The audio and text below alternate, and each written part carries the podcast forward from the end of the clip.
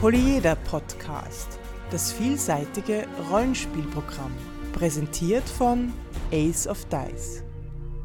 Herzlich willkommen zur 35. Folge des Polyeder Podcast, fast live aus Wien. Heute zu den Themen Rückschau auf die Conline und das Rollenspiel Ashen Stars. Mein Name ist Alexander. Los geht's.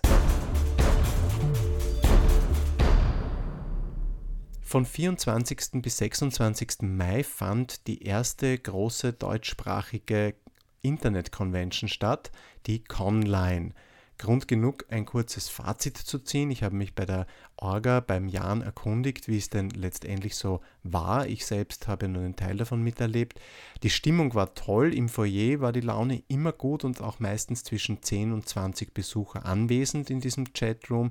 Es gab ein sehr, sehr breit gestreutes Programm. Es gab eine Space 1889 Runde, Live-Zeichnen, Quiz, Fragerunden. Es gab von mir einen kleinen Vortrag zum Thema Eigenverlag. Es gab einen Vortrag zu Splittermond und es wird so ungefähr zwischen 40 und 60 Besuchern werden so ungefähr dabei gewesen sein, ist jetzt die Schätzung.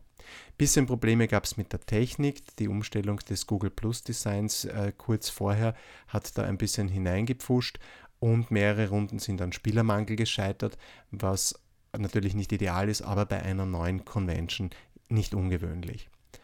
Feedback wird jetzt ausgewertet und äh, soll dann in die nächste Conline einfließen. Das ist auch schon die gute Nachricht. Es wird wieder eine neue Conline geben, hat mir der Jan zugesichert. Und wir werden natürlich berichten, wenn es soweit ist. Dieser Podcast ist Mitglied bei analogspieler.de, der Portalseite für alle Podcasts rund ums nicht elektronische Spielen.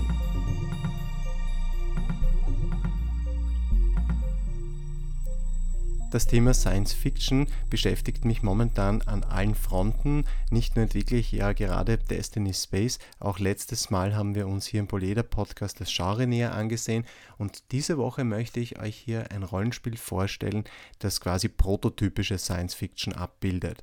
Und zwar handelt es sich dabei um Ashen Stars. Bei, zwei, bei Pelgrim Press 2011 erschienen von niemand geringerem als Robin D. Laws.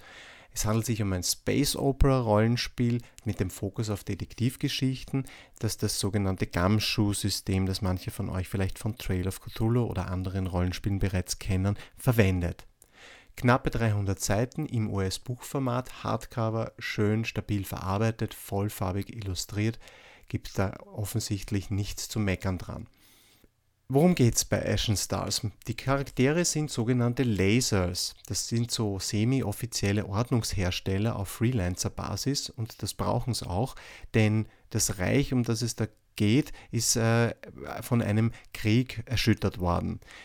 Ehemalig hieß dieses Reich Combine. Das Combine ist so ein versammeltes supranationales äh, Ding, das durch den Mohilar War, den Mohilar-Krieg, ähm, quasi auseinandergefallen ist. Da wurden die Atmosphären vergiftet, äh, sehr viele Individuen sind gestorben, die Wirtschaft, die Industrie sind zusammengefallen, Flotten wurden zerstört. Und dieser Mohilar-Krieg endete vor sieben Jahren, als die Mohilar plötzlich wieder verschwunden waren. Ashen Stars konzentriert sich nun auf das äußere System dieses äh, Reiches oder dieses, dieses, dieser Galaxie, äh, den Bleed, der relativ vernachlässigt von der Combine ist, also von diesen ehemaligen Herrschaftsstrukturen, aber noch Reste von dem einstigen Zusammenhalt hat. Ist also ein recht generisch angelegtes äh, Setting, das man, das man sehr vielseitig verwenden kann, was natürlich auch Sinn der Sache ist. Robin DeLaus hat sich da sieben Rassen oder Völker einfallen lassen, die alle eigene Fähigkeiten und Kompatibilitäten haben. Äh, ich erwähne sie mal ganz kurz. Da gibt es die Baller, die sind äh, leichtgewichtig und äh, ein bisschen düster ätherisch, werden mit dem Alter immer schöner, was wir ja von uns Männern kennen, ähm, werden dominiert von mächtigen Emotionen sehen alles sehr empathisch und brauchen auch ein eigenes Gerät, um ihre Emotionen in den Griff zu bekommen. Dann gibt es die Saibs, das sind genetisch-kybernetisch veränderte Menschen, Supersoldaten. Die Durov, das sind äh, so Phasenwandler, Spione, Aufklärer, Überwacher, alles Heimliche und ziemlich schlechten Ruf. Dann die genussorientierten Menschen, deren Stärke ihre kulturelle Vielfalt ist. Dann die Kchtük, ähm, aufrechtgehende menschengroße Grillen mit vier Armen, die in, dem, die in diesem Setting quasi die Fighter sind, ähm, weil wenn sie sterben, dann geht ihr Bewusstsein in eine andere Larve über, das sogar über Distanzen, also ein besseres Fail-Safe-System für einen Spielercharakter gibt es ja quasi gar nicht. Dann auch noch die Tavak, das sind so große panzerschweinartige Humanoide, die relativ ambivalent in ihrer Gefühlswelt zu sein scheinen. Und die Vasmal, die einst durch in, aus purer Energie bestanden, aber irgendwie ist dann in diesem Mohilar-Krieg was schiefgelaufen und nun müssen die alle sterbliche Körper annehmen und die sind natürlich hässlich und schwach. Das sind so kleine blaue Yogis mit leuchtendem Hirn, die ihre Sinne weit, weit ausschicken können. Und ähm, ja, ich stelle mir das sehr praktisch vor in einem Spiel, das auf Detektiv und auf Ermittlungen äh, sich konzentriert. Bei der Erschaffung bekommt jeder Charakter Ability Pool Points, ähm, und zwar unterschiedlich viele, je nachdem, wie groß die Gruppe ist. Je mehr Spieler mitspielen, desto weniger Ability Pool Points bekommt der Einzige, äh, der, der Einzelne. Das ist ein recht interessanter Ansatz, dass hier die, die Charaktergenerierung ähm, auch die Gruppe ins Kalkül zieht. Äh, es gibt so Template-artige Crew-Packages, wo man so äh, archetypische äh, Funktionen vergeben kann, wie den Board-Ingenieur und so weiter. Ähm, und diese Abilities, diese Fähigkeiten werden eingeteilt in investigative und sonstige. Das sagt eh schon sehr viel auch wieder aus über den Fokus des Systems. Diese investigativen Fähigkeiten sind sehr viele, sind sehr feingranular, Anthropologie bis Biosignaturen, Bullshit Detector, Schmeicheln, Intimidation, Interrogation, also alle äh, Spielarten der sozialen Interaktion und des Wissens sind da quasi sehr, sehr feingranular in diesen, Fertigkeit, in diesen Abilities abgebildet. Außerdem gibt es auch noch Antriebe. Gemeint ist jetzt nicht der Warp-Antrieb, sondern der Antrieb des Charakters. Es geht um die Charaktermotivation. Das sind sehr stark auf das Setting bezogene ähm, Vorschläge, die, die sich damit beschäftigen, warum ein Charakter eigentlich ein Laser, also ein so ein Ordnungshersteller sein soll. Die Gumshoe Rules, so schreibt Laws in diesem in, äh, relativ ausführlich und auf relativ hohem abstrakten Niveau, äh, sollen bewirken, dass dieses investigative Genre abgebildet wird. Es geht nicht darum, ob etwas herausgefunden wird, sondern wie man es herausfindet, wann man es herausfindet, unter welchen Umständen. Der interessante Punkt soll sein, welche Schlussfolgerungen man aus den Hinweisen zieht, die man bekommt und nicht so sehr die Frage, ob es dem Charakter gelingt, einen Hinweis zu, zu bekommen. Also so wie bei CSI niemand eine Probe versemmelt, äh, bei der es darum geht, den Spektrographen äh, zu bedienen, äh, so kann das auch hier oder soll das auch hier nicht passieren. Gewürfelt wird also nur in Ausnahmefällen und es geht vielmehr darum, die richtigen Fragen zu stellen. Das Ganze ist mit einem Pool gelöst, also mit einem Punktepool gelöst. Ich habe diese Abilities und ich habe äh, anfänglich ja diesen diese Punkte verteilt und ich habe jetzt einen Pool aus Punkten, die ich ausgeben kann, wenn ich der Meinung bin, ich möchte hier meine Ability einbringen und mehr wissen. Das heißt, ich kann dem Spielleiter quasi immer zusätzliche Informationen aus der Nase ziehen durch, die, durch das Ausgeben von diesen Punkten aus diesem Pool. Oder umgekehrt kann mich der Spielleiter fragen oder kann mir sagen, okay, wenn du das wissen möchtest, ob dieses Bakterium, das du hier gefunden hast, äh, aus dieser Welt stammt oder äh, wo, das zuordnen möchtest, dann brauchst du ein, zwei oder drei Punkte aus dem Pool. Spurensuche läuft also viel mit Spielerintuition ab. Und meine Vermutung ist, dass der Spielleiter hier schon, um keine Eisenbahn zu kreieren, sehr viele alternative Spuren sich überlegen muss. Die er dann auch natürlich mit äh, stimmungsvollem Tech-Gebrabbel plausibel machen muss. Ich glaube, dass das daraus seinen Reiz bezieht. Tests, also Proben, gibt es nur in, in, in, in, selteneren Fällen, jedenfalls nicht bei der Ermittlungstätigkeit. Der, die Mechanik dafür ist, man würfelt einen Sechsseiter zählt einen Modifikator dazu, beziehungsweise kann, das, kann, kann auch was abgezogen werden und dann muss man halt einen vom Spielleiter bestimmten äh, äh Schwierigkeitswert, so ein Difficulty, äh, erreichen. Der liegt dann zwischen 2 und 8 in der Regel und man kann auch Punkte aus seinem Pool einsetzen, um diesen Difficulty äh, zu senken. Das Interessante daran ist, äh, dass dieser, dieser Difficulty-Wert nicht bekannt ist. Der wird, über den wird nicht gesprochen am Spieltisch. Der Schwierigkeitsgrad soll vielmehr umschrieben werden. Äh, ich stelle es mir, also es ist ein hehres Anliegen, ich stelle es nur einigermaßen schwierig vor, denn äh, wenn ich Punkte ausgebe, möchte ich doch so ungefähr wissen, wofür ich die ausgebe. Aber gut, so soll es auf jeden Fall funktionieren. Interessant gelöst sind auch die Contests. Wenn ich das richtig verstanden habe, dann wird dann nicht richtig gegeneinander gewürfelt, sondern vielmehr abwechselnd und jeweils bei einem Gelingen der Probe äh, beschreibt man sich gegenseitig näher ans Ziel, an das eigene Ziel heran. Ist also auch ein recht erzählerischer Ansatz. Kampfregeln äh, möchte ich nur kurz streifen. Äh, ich finde sie relativ detailliert. Es gibt Hit Thresholds, Damage Modifier, Health Pool ähm, und so weiter. Es gibt Re äh, Regeneration durch Zeit gelöst. Ich persönlich hätte da so einen narrativen Ansatz äh, gar nicht schlecht gefunden, aber hier bleibt Laus quasi auf dem Boden der physischen Realität und sagt pro Tag oder am Ende des Abenteuers, aber keine Szenengliederung oder so. Schadensarten werden auch beleuchtet und eine ganz witzige Abhandlung über den Schaden durch Vakuum gibt es auch. Ich habe zum Beispiel gelernt, dass man, wenn man ins Vakuum gesaugt wird, ganz schnell die Luft ausatmen muss, weil man sonst irgendwie mm, explodiert oder so. Also wenn mir das jemals passiert, dann weiß ich, wie ich mich verhalten muss und habe wieder mal was Wichtiges im Rollenspiel gelernt. Das Starships-Kapitel ist sehr, sehr ungewöhnlich. Äh, da geht es nämlich um die Schiffe und um den äh, Schiffskampf.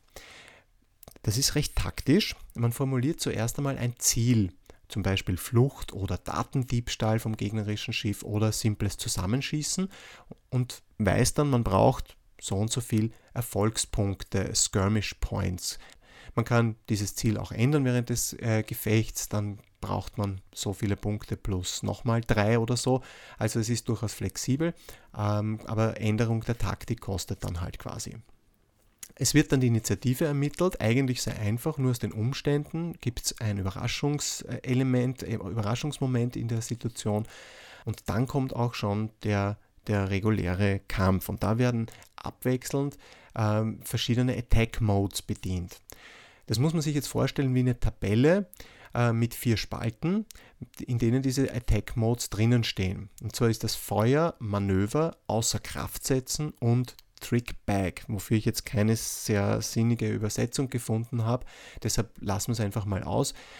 Ähm, es geht darum, das Schiff dort zu attackieren, wo es am verwundbarsten ist. Denn jedes Schiff hat nämlich in einem dieser vier Modi äh, eine Stärke und in einem anderen eine Schwäche oder auch mehrere. Und es gibt sowohl Dish-It als, als auch Take-It-Werte, das heißt also quasi ein Input-Output-Wert für jedes Schiff in jedem dieser Modi kurz gesagt ein Stein-Schere-Papier-Prinzip, das man da ausnutzen kann taktisch. Das ist so gelöst, dass man sich quasi jetzt zeilenweise durch diese Attack Modes durchmanövriert. Man versucht die quasi alle zu bedienen. Man muss die alle ausnutzen, was einen vielseitigen Kampf garantieren soll. Und es soll äh, nicht so sein, dass man sich auf einen Modus stürzt und jetzt sagt, okay, in dem bin ich gut und das Schiff ist dort schlecht, deshalb hämme ich da jetzt in diese Schwäche hinein. Äh, das kann man schon machen und es kann auch lohnend sein, ist aber wiederum mit einem gewissen spieltechnischen Risiko verbunden. Das Ganze ist also ein relativ taktisches Spielchen, das äh, interessant für mich zumindest in, in ziemlichem Kontrast zu dem, zu dem sonstigen Fokus des Systems steht, aber natürlich im Genre nicht wegzudenken ist. Die Schiffe selber sind umfassend beschrieben mit allen Werten und heißen auch ziemlich cool. Da gibt es die Runner, Hampert, äh, Hammer, Rampart, Speeder, Hauler, Sherlock, Mandible und Voodoo-Schiffe. Äh, die haben alle Upkeep-Werte, also Werte zum Instandhalten und Upgraden kann man die auch. Also da wird auch das Gadgeteering, über das wir letzte Woche gesprochen haben, ausreichend bedient. Ebenso beim Thema Tech, wo es vom eingebauten Headset bis zum tragbaren Verpixler alles Mögliche gibt. Es gibt sogar eine Breadbox, das war mein besonderer Favorit, wie ich das durchgelesen habe. Das ist ein geheimes Fach im Abdomen, in das man zum Beispiel das Jausenbrot legen kann.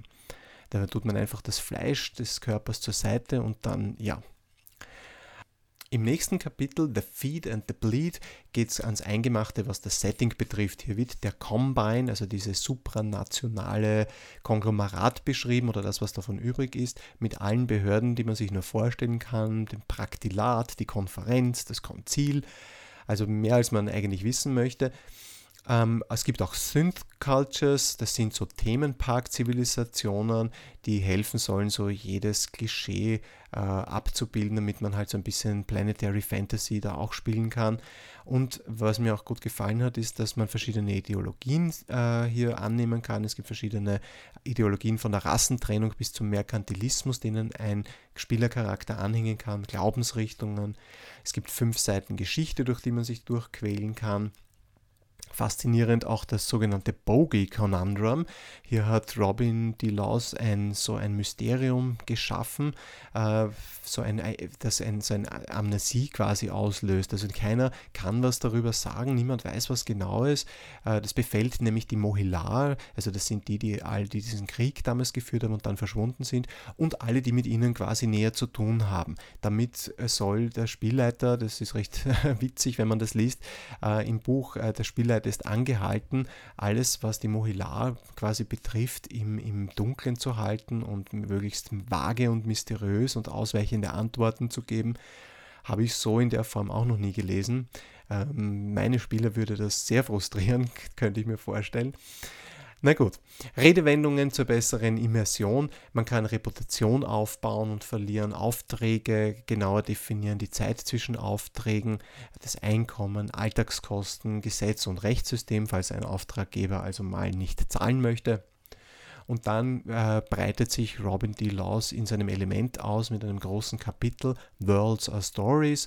Da geht es darum, wie erschafft man eine Welt, wie baut man eine Welt äh, oder wie erweitert man die bestehende, hier beschriebene. Und zwar dadurch, dass man das Thema und das Problem zuerst adressiert und nachher quasi die Welt drumherum baut. Er liefert auch zahlreiche World Hooks, also so Aufhänger für Welten und Szenarien, Beispielnamen, Sonderzahl ein Kapitel, das sich auch der Navigation durch den Sternenraum widmet. Also da gibt es so Translight Corridors, also Lichtgeschwindigkeit bzw. Überlichtgeschwindigkeit ist da quasi nicht willkürlich in jeder Richtung möglich, sondern nur entlang gewisser Routen. Reisezeit ist ein Thema, Probleme beim Reisen, Probleme beim Scannen. Es gibt den sogenannten Ashen Stars Effekt. Da habe ich das gelesen, habe, habe ich ein bisschen an mein Magfield denken müssen, das ich auch erfunden habe, um eben Reisen ein bisschen zu problematisieren, um auch den Funkverkehr oder das, den Einsatz von Scannern als aus Spielleitersicht gegebenenfalls unterbinden zu können, wenn es quasi der Story dient oder erschweren zu können. Also Robin DeLaus hat hier in die, in die gleiche Richtung gedacht ähm, und eben ein Phänomen geliefert, mit dem man sich äh, quasi retten kann als Spielleiter, wenn man etwas äh, verkomplizieren möchte. Aliens gibt es auch und natürlich ein lausches Kapitel zur Spielleitung, zur Gliederung, zur Struktur, zu Plot, Subplots, Alternativplots, alles auf ziemlich hohem abstrakten Niveau. Ein Beispielabenteuer, das 20 Seiten, Rufzeichen, Rufzeichen, Rufzeichen äh, enthält. Außerdem Tabellen mit Namen und auch einen exemplarischen Verlauf eines Space Combats, also eines äh, äh, Schiffsgefechts und ähm, die üblichen Charakterblätter und Referenztabellen. Mein Fazit zu, dem, zu diesem Spiel ist, mir hat es sehr gut gefallen. Ich habe total Lust bekommen, das mal auszuprobieren. Ähm, mir haben die Rassen gut gefallen. Ich finde die, diese Idee, sich auf das Detektivspiel, auf dieses Ermitteln zu konzentrieren in diesem Space Opera Umfeld sehr reizvoll. Und ich glaube, dass das ganz gut funktionieren würde. Falls ihr das Spiel kennt, würden wir uns freuen, wenn ihr uns darüber berichtet, welche Erfahrungen ihr damit gemacht habt. Natürlich nicht nur uns, sondern auch allen anderen Hörern und Lesern. Und falls ihr es nicht kennt, schaut es euch mal an.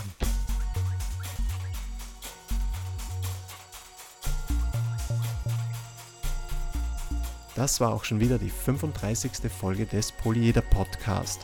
Wir freuen uns auf euer Feedback unter polyeder.aceofdice.com auf Facebook, auf Twitter, auf Google Plus oder im Blog. Vielen Dank fürs Zuhören. Bis nächste Woche.